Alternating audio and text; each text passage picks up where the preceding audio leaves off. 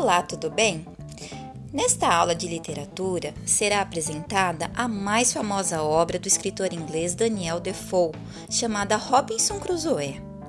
Daniel Defoe foi um romancista inglês nascido em Londres, considerado um dos precursores do romance realista inglês e do jornalismo moderno. Era filho de um pequeno comerciante e membro de uma família cristã, seguidora da Igreja Anglicana. Porém, devido à sua educação conturbada, desistiu de seguir a carreira religiosa.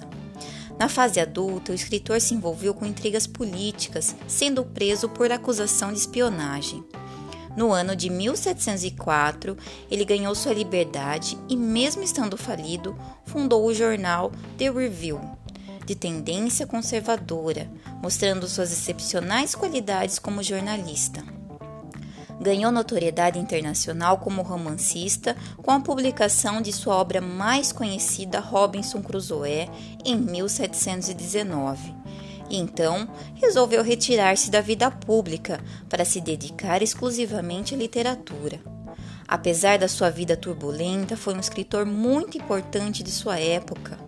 Faleceu em Londres no ano de 1731, mantendo em seus últimos anos de vida uma intensa atividade literária.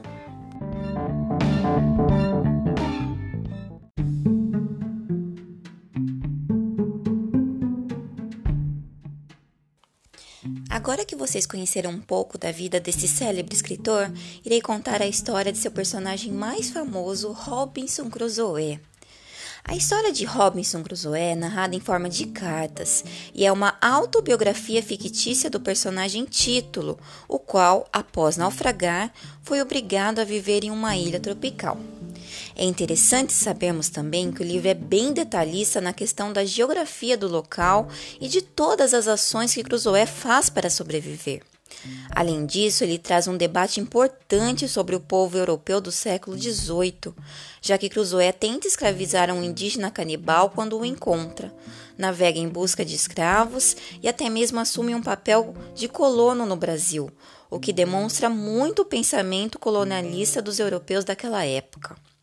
Robinson Crusoe é um jovem inglês com muita ânsia por aventuras. Seus pais queriam que ele seguisse uma carreira profissional estável, mas ele tinha pavor de ficar em um único lugar por toda a vida e por isso decidiu embarcar em uma viagem de navio junto com um amigo.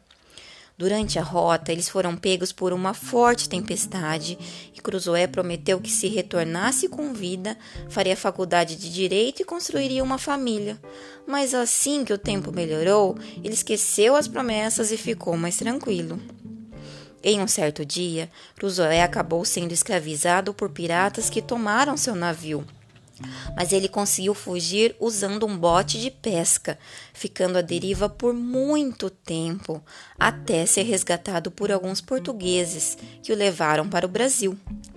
No Brasil, o aventureiro Cruzoé conseguiu comprar terras e acabou se tornando um fazendeiro muito rico.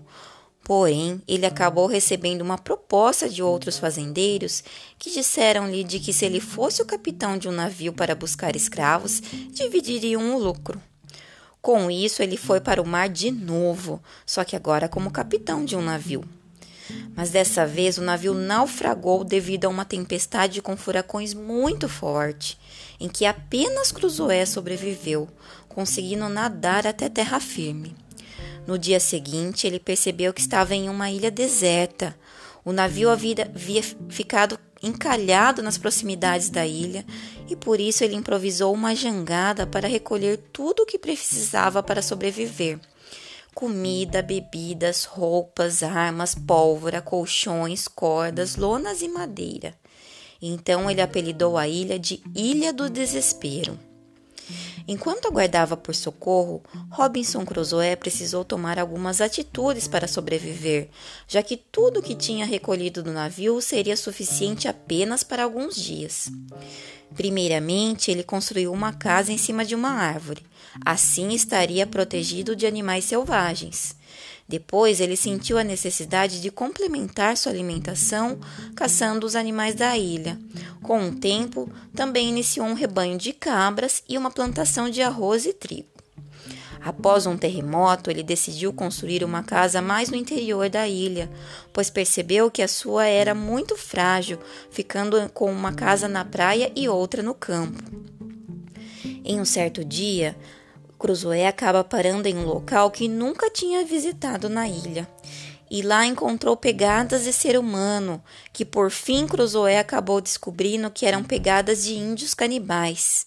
Após 25 anos de solidão na ilha, termina surpreendentemente por salvar a vida de um nativo selvagem fugitivo que iria ser sacrificado por um grupo de canibais vindo do continente, decidindo chamá-lo de Sexta-feira, numa alusão do dia da semana em que o encontrou. Cruzoé ensinou para sexta-feira diversas coisas que considerava serem úteis. Pediu que sexta-feira o chamasse de amo, ensinou-o a se tornar contra o ritual trampofágico de comer carne humana, obrigou-o a andar vestido, para isso deu-lhe algumas roupas, ensinou a língua inglesa para facilitar a comunicação, a usar armas de fogo para caçar os alimentos e, por fim, o ensinou a comer carne assada e salgada de animais, para que ele não voltasse a desejar carne humana. Finalmente, num certo dia, alguns piratas desembarcaram na ilha. Cruzoé os aprisionou e tomou-lhes o navio, conseguindo retornar para a Inglaterra depois de 27 anos vivendo na Ilha do Desespero. Na, na Inglaterra, descobriu que seus pais já haviam falecido.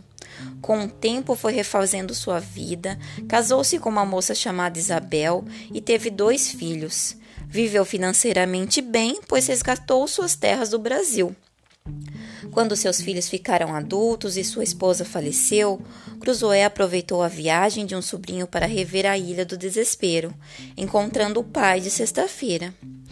Despediu-se da ilha novamente e seguiu para o Brasil. Durante o percurso, seu navio foi cercado por indígenas.